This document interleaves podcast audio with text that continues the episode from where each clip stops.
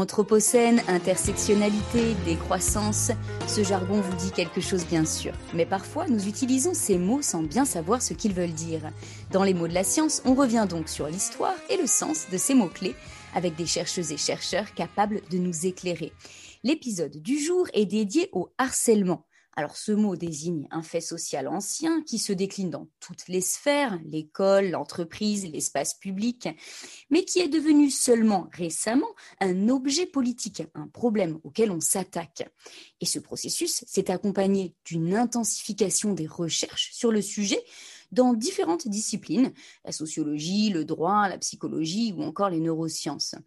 Pour nous raconter comment on en est venu à prendre en compte ce type de violence, nous recevons donc la sociologue Johanna Dagorn. Madame Dagorn, bonjour. Bonjour. Vous êtes sociologue à l'Université de Bordeaux, co-directrice des cahiers de la LCD, lutte contre les discriminations. Vous avez mené de très nombreux travaux sur les questions de harcèlement, déjà votre thèse sur le harcèlement scolaire dans des collèges en milieu aisé, puis plus tard des enquêtes sur le harcèlement dans l'espace public. Alors tout d'abord, j'ai envie de vous demander tout simplement une définition, parce que si on revient deux secondes sur l'étymologie du mot harceler, eh bien, je crois que ça signifie tourmenter, malmener, et ce sont plutôt des éthologues qui utilisaient ce mot pour désigner le comportement d'animaux s'attaquant en groupe à un dominant. Bon, bah, désormais, euh, le mot est à peu près partout. Alors, qu'est-ce qu'il désigne en fait? Alors, il désigne plusieurs choses. La première chose, pour rebondir sur la sur l'éthologie, hein, euh, je vais rappeler hein, ce que précisait Lorenz, que l'homme est euh, la, seule espèce qui est capable d'être violent sans finalité fonctionnaliste. C'est une première chose, on le voit notamment sur la question du harcèlement, des violences faites aux femmes, etc. etc. La première définition, on la doit à Dan Olveus dans les années 90, qui va la définir comme un objet scientifique, donc on change de paradigme, hein. euh, et donc qui va recouvrir la totalité du spectre des activités et des actions qui vont entraîner la souffrance ou des dommages physiques ou psychiques chez des personnes, je redonne la définition, hein, qui sont actives dans et autour de l'école ou qui visent à endommager des objets à l'école. La deuxième définition que je peux également donner, c'est une définition opérationnelle et méthodologique. C'est celle que l'on utilise notamment avec euh, notre pionnier en France qui est Éric de Barbieux. Pour ça, on va avoir quatre grands euh, indicateurs qui vont être d'abord le pouvoir exercé quand il y a harcèlement. Il y a une personne ou plusieurs euh, qui exercent un pouvoir contre une autre ou plusieurs. En général, c'est plutôt une. La deuxième, c'est la fréquence. On se retrouve sur le harcèlement à l'école, euh, sur des violences qui ont lieu plusieurs fois par jour et quasiment tout le temps et qui maintenant, en plus avec la question du cyberharcèlement, euh, traverse également les murs de l'école. La troisième dimension, c'est la nature des faits. C'est-à-dire que très souvent, ce sont ce qu'on appelait, avant de mieux le définir, des micro-violences. Donc, encore une fois, quand on les met hors contexte, eh bien, on peut trouver que ce sont des choses euh, plutôt potaches, hein, quelque chose de l'éternel enfantin. Et c'est d'ailleurs aussi cette fréquence et cette nature des faits qui peut aussi arriver à dédramatiser et à décontextualiser. Vous avez peut-être un élève qui peut vous dire j'ai reçu un coup de coude. Ben, tout le monde au niveau de la récréation reçoit un coup de coude, mais quand on reçoit un coup de coude 50 fois dans la même journée, on voit bien euh, la dimension euh, euh, du harcèlement. Et donc également, la quatrième, et pas des moindres, c'est l'intensité. L'intensité, on va la mesurer en fonction du nombre de personnes autour, du nombre d'auteurs et en fonction que la victime est isolée ou non. Vous avez été très clair sur ce qui définit le harcèlement. Il y a la fréquence, la nature des faits, l'intensité. Le quatrième mot-clé, je dirais, est le pouvoir exercé. Le pouvoir exercé. On n'est pas, on n'est pas sur un conflit entre deux personnes ou trois ou un désaccord où tout le monde peut s'exprimer librement. On a une personne qui a peur. Par contre, ce qui est intéressant de voir, c'est que c'est pas parce que il y a un rapport de pouvoir, qu'il y a forcément une intentionnalité du point de vue de l'auteur ou de l'autrice. Oui, ce que vous voulez dire par là, c'est que la personne qui harcèle, hein, c'est, on va en rediscuter d'ailleurs, ce que la recherche a pu mettre à jour de manière assez claire, c'est que le harceleur, la personne qui harcèle, n'est pas forcément consciente euh, de ce qu'elle est en train de faire. Hein. Tout à fait. Vous avez beaucoup insisté dans cette première euh, réponse sur le harcèlement en milieu scolaire. Est-ce que vous pouvez nous dire si ces quatre euh, éléments qui font, qui définissent le harcèlement sont les mêmes quand on s'intéresse à des faits de harcèlement, par exemple, en milieu professionnel, c'est-à-dire en entreprise hein? Est-ce que c'est à peu près la même mécanique ou est-ce qu'il y a d'autres définitions qui se sont euh, imposées? Alors, sur le harcèlement au travail, même si je ne suis pas spécialiste, euh, là, les mécanismes sont les mêmes, mais par contre, la question de l'intentionnalité, elle est là. Parce que là, sur la question du harcèlement au travail, quelle que soit sa nature, il y a un but, il y a un objectif, qui est de nuire pour avoir une place ou pour des questions d'oppression. Donc, on n'est pas sur, les mêmes, sur la même logique. Et quand il y a une intentionnalité, la question du civisme, de l'empathie ne peut absolument pas fonctionner parce que là, le but est de nuire. Selon une enquête du magazine Biba, 36% des femmes qui ont un emploi ont fait l'objet d'avances ou de sollicitations sur leur lieu de travail. Toujours selon la même enquête, 43% de ces manœuvres émanaient d'un supérieur hiérarchique et 3% de ces femmes ont été licenciées pour y avoir résisté.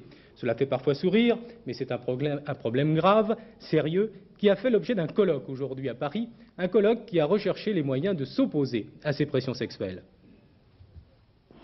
Un chef qui était affecté dans mon service depuis 40 jours et qui était promu d'une grande école est arrivé et a commencé à, me draguer, à me faire des allusions. il voulait me voir à l'extérieur du ministère, je lui ai toujours dit non. Et à partir de ce moment-là, il s'est mis à me menacer sur ma carrière professionnelle en me disant qu'il la briserait J'étais vraiment la risée de tout le ministère. Euh, je subissais des, tas de pressions, de chantage, de moqueries sans arrêt. Joëlle est une exception. D'abord parce qu'elle a porté plainte contre son employeur, le ministère des Finances, pour qui il s'agit là d'un simple problème d'incompatibilité d'humeur. Une exception aussi parce qu'elle parle. Elle utilise les médias pour faire avancer son dossier. Mais en fait, les procès sont très rares. À chaque fois, c'est l'éternelle question, victime ou victime consentante. Même Simone de Beauvoir, qui a fait une fugitive apparition à ce colloque, même Simone de Beauvoir reconnaît qu'il y avait pour elle des combats plus urgents. C'est petit à petit que euh, j'ai compris. Ce reportage date de 1985, hein, c'était il y a plus de 30 ans. Ça revient sur un congrès qui rassemble euh, surtout des féministes euh, convaincus de la gravité du problème du harcèlement sexuel en entreprise, donc un contexte bien précis que vous avez évoqué, mais qui, à l'époque, n'ont pas du tout ou très peu l'oreille euh, du politique, des politiques.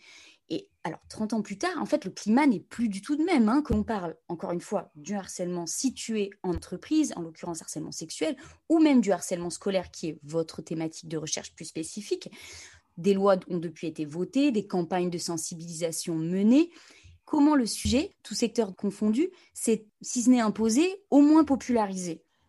On a euh, connu, et euh, je m'en félicite, en tant que féministe, mais également universitaire et humaniste, ce qu'on appelle un changement de paradigme. Avec la question du harcèlement, comme pour celle des discriminations, on a changé le prisme. Jusque-là, le système fonctionnait à coup de harcèlement, de discrimination, de violence. Il fonctionnait sur le dos d'un certain nombre de victimes, mais il fonctionnait pas mal. Avec la question du harcèlement, des discriminations, on a remis la patate chaude au milieu. au lieu de, cela, de se l'envoyer régulièrement, c'est là qu'il y a un réel changement de paradigme. C'est-à-dire qu'on a mis la victime au cœur du système. Ce qui était quand même très nouveau en France, contrairement aux pays anglo-saxons, au Canada notamment, euh, où sur la criminologie, euh, la question des victimes était importante. À mon sens, le très grand bouleversement hein, a été la question des MeToo, où là, le MeToo, c'était les victimes qui parlaient, qui parlaient pas forcément de leurs agresseurs ou des auteurs, mais de leur expérience. en tant que victime et de ce que ça faisait. Donc ça a été extrêmement puissant et il y a en effet maintenant un avant et un après MeToo. Les victimes parlent davantage et surtout, elles sont écoutées. Là, vous avez parlé de MeToo, mais même avant ça, notamment sur la question du harcèlement scolaire, il y a eu des avancées, un intérêt politique. Vous en avez été plus que témoin, même acteur, actrice, puisque vous avez été sollicité. À quel moment, vous, en tant que chercheuse, vous avez pu constater un intérêt changeant euh, qui vient nourrir hein, ce renversement que vous expliquez euh, très bien? D'abord, il y avait quand même euh, monté, je suis également chercheuse à l'Observatoire européen de la violence à l'école, donc on avait un observatoire euh, dirigé par euh, Catherine Blaya et Éric de Barbieux. Donc la question universitaire, elle était présente. La question médiatique est venue ensuite et l'agenda politique est venu dans les années 2010 environ, où il y a eu en effet les assises du harcèlement à l'école et en 2012, où le ministre Vincent Payon, et j'ai eu l'occasion, la chance de pouvoir contribuer à monter ce qu'il a euh, nommé à l'époque une délégation ministérielle en charge de la prévention, c'était nouveau, et de la lutte contre les violences à l'école, dirigée par euh, Éric de Barbieux. J'avais en charge, moi, la question du harcèlement euh, sexiste, homophobe et raciste, notamment sachant qu'une grande part du harcèlement, à l'école du moins, euh, s'effectue sur, sur un terreau euh, de discrimination majoritairement, sur des raisons liées aux critères de discrimination. À savoir le poids, le genre, enfin, à quoi on peut penser hein le, la première, euh, le premier critère de harcèlement se fait sur la question de l'apparence physique. L'apparence physique, ça revêt énormément de choses. Ça peut être la question euh, des normes de genre, du poids, d'un habitus également, hein, pour reprendre les termes de Bourdieu. Hein. Ça peut être un, élève, un jeune qui a un habitus qui ne correspond pas à la culture d'établissement. En ça, le harcèlement, c'est quelque chose d'extrêmement normatif. Ça n'a rien d'original. C'est quelque chose où on s'en prend à une personne parce qu'elle ne correspond pas à la norme de l'établissement. Mais la norme de l'établissement, ça peut être un élève avec un habitus euh, plus, entre guillemets, défavorisé dans un collège bourgeois, comme l'inverse. Euh, ça peut être un élève qui est jugé trop brun ou trop blond dans tel ou tel établissement. En ça, et c'est aussi pour ça que Éric de Barbieux, je prends souvent le terme qu'il employait, il appelle ça une oppression conformiste. C'est terriblement conformiste, le harcèlement. Et ça peut donc, en ça, arriver à n'importe qui, en fonction du contexte.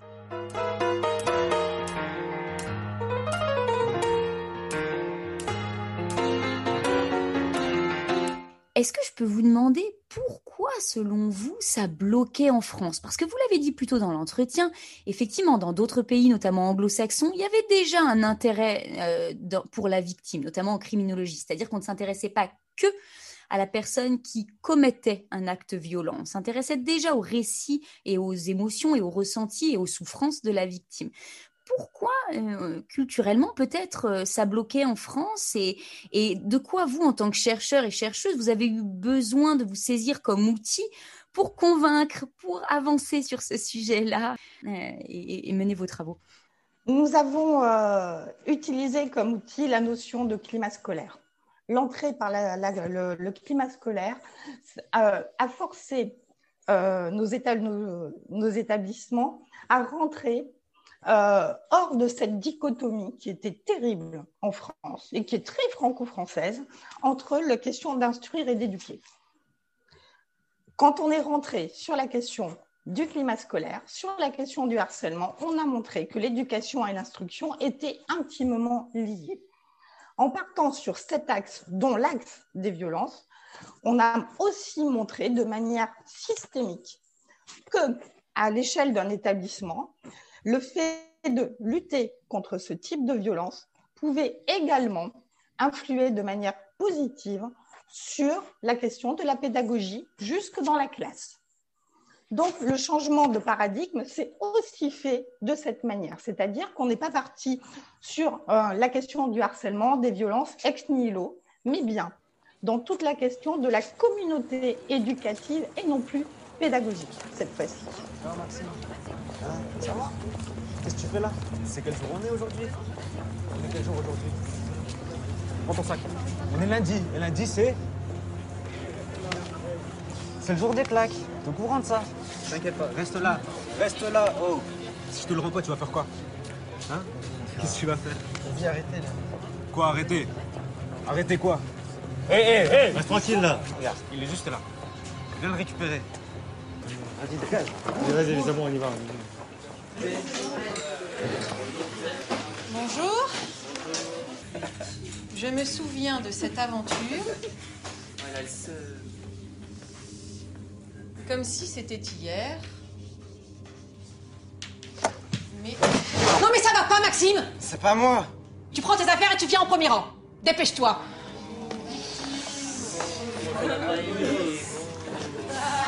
S'il vous plaît, n'en rajoutez pas, s'il vous plaît. On se calme. un poulet. hein. Alors, je reprends. Nous allons partir d'un autre exemple. Au revoir.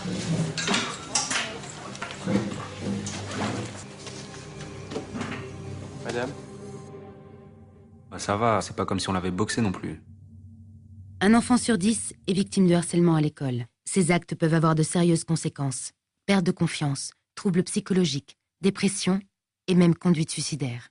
Avant qu'il n'en garde des traces à vie, agissons.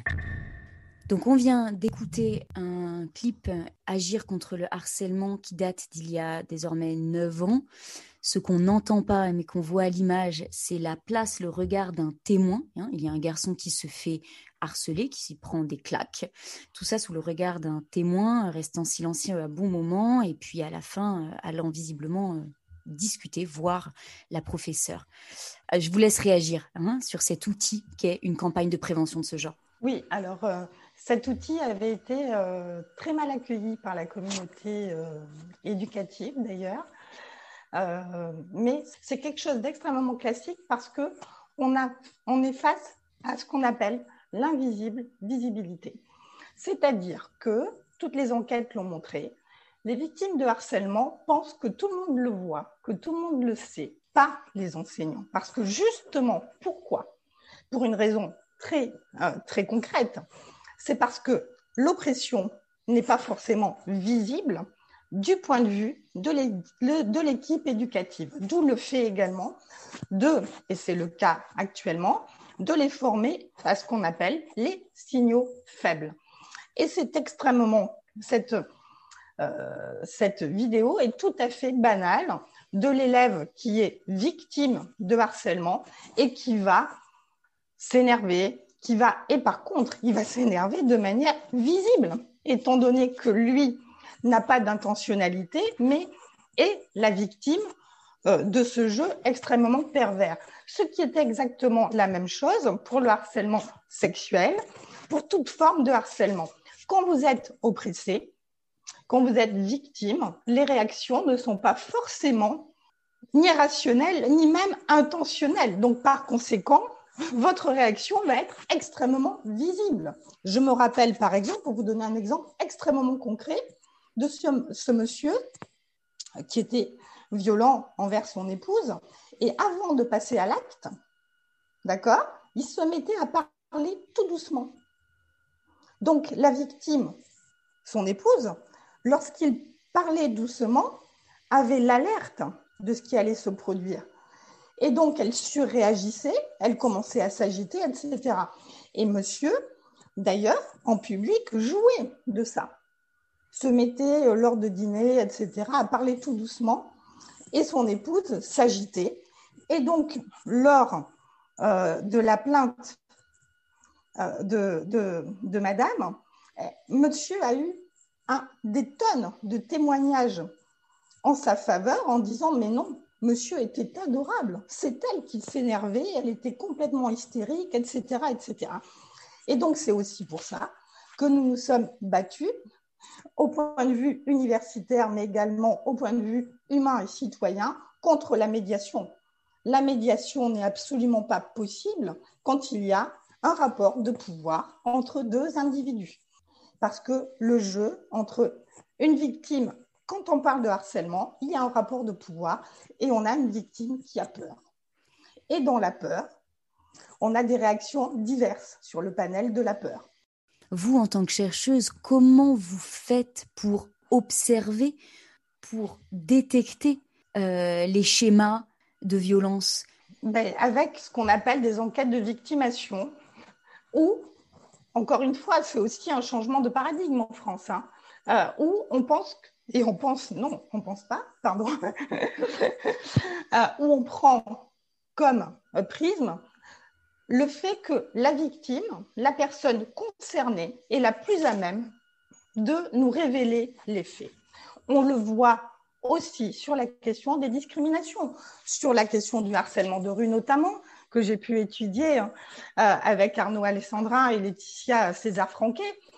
Euh, vous prenez, je vais vous prendre l'exemple euh, des ce qu'on appelle les relous hein, dans l'espace public. Euh, nous, alors là pour le coup, je vais parler en tant que femme, euh, on a toujours eu la question de la peur du viol qui est émanante à chaque, euh, à chaque femme. Hein, donc la question du harcèlement de rue, quel qu'il soit, nous envoie la menace du viol. Et si on interroge les femmes, elles vont toutes vous dire la même chose que moi. On est bien d'accord. Pour autant, on a pu interroger euh, les jeunes euh, dans la rue, etc. Ils n'ont aucune conscience de ça. Ceux qui harcèlent finalement, ceux qui sont les relous, comme vous le dites, euh, n'ont pas conscience de ce schéma-là. Absolument pas. On est davantage sur la mise en scène de la masculinité et de l'hétérosexualité. entre mecs, pour le dire autrement, on montre qu'on est hétérosexuel, qu'on n'en est pas un homosexuel, c'est aussi ça qui se joue, en euh, sifflant, interpellant euh, les femmes dans la rue. Et quand on les interroge, c'est ce qu'avait fait Raphaël Guédon notamment, on s'aperçoit qu'il n'y a aucune intentionnalité de nuire aux femmes parce qu'il n'y a pas cette, cette conscientisation de la question de la peur du viol qui est ancrée en chaque femme. Donc vous voyez, euh, la question d'interroger les personnes concernées, elles nous disent énormément de choses. Elles nous renvoient ce que Edgar Morin appelle la complexité, justement, hein.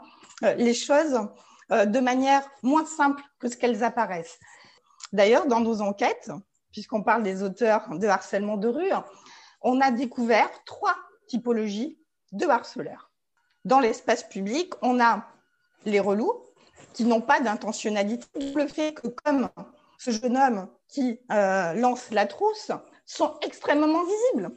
Un deuxième, une deuxième typologie d'agresseurs dans l'espace public où on a été fort étonné, c'est ce que euh, j'ai nommé la question du harcèlement d'opportunité avec abus de pouvoir, qui peut être des contrôleurs, des livreurs, des conducteurs de bus, etc., etc. C'est-à-dire qu'à un moment donné, on va avoir un petit peu de pouvoir et une opportunité de harceler.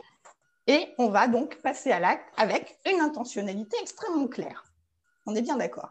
Et une troisième typologie, euh, qui sont les exhibitionnistes, les voyeurs, les frotteurs, etc., et qui, eux, ont une intentionnalité bien définie, qui montent dans un tram, dans le métro, qui est ou bondé ou, à l'inverse, complètement vide, et eux, c'est eux qui va donner un traumatisme extrêmement important pour les victimes et qui, par contre, sont beaucoup moins visibles que les relous, dont je parlais tout à l'heure parce que eux ont un but bien précis, une intentionnalité et donc un calcul que n'ont pas les autres. Et c'est pour ça que c'est eux, d'ailleurs, euh, que la loi, notamment, va moins attraper pour des raisons de criminologie de base, entre guillemets.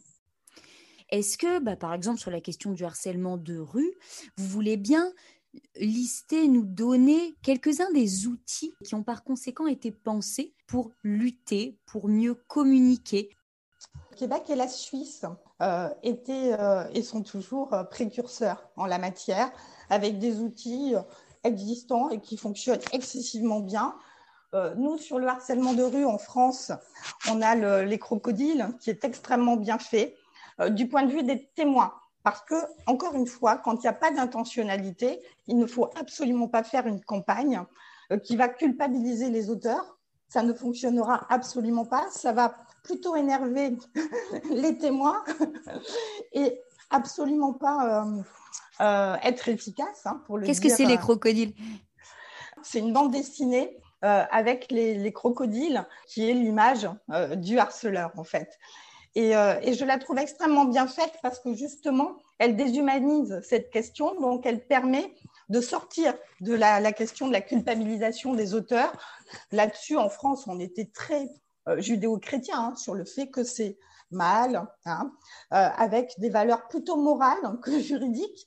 Et là, encore une fois, la question des discriminations, la loi, la loi forte, euh, qui pose la question des discriminations, du harcèlement comme un délit, change complètement le prisme. On n'est plus sur le c'est pas bien, c'est mal, etc. On est sur le c'est illégal. Tout simplement. Et ça, ça date de quand? Vous pouvez le rappeler? La loi sur les discriminations, elle date des années 2000. Hein. donc, c'était quasiment hier ou avant-hier, hein, pour, le dire, euh, pour le dire autrement.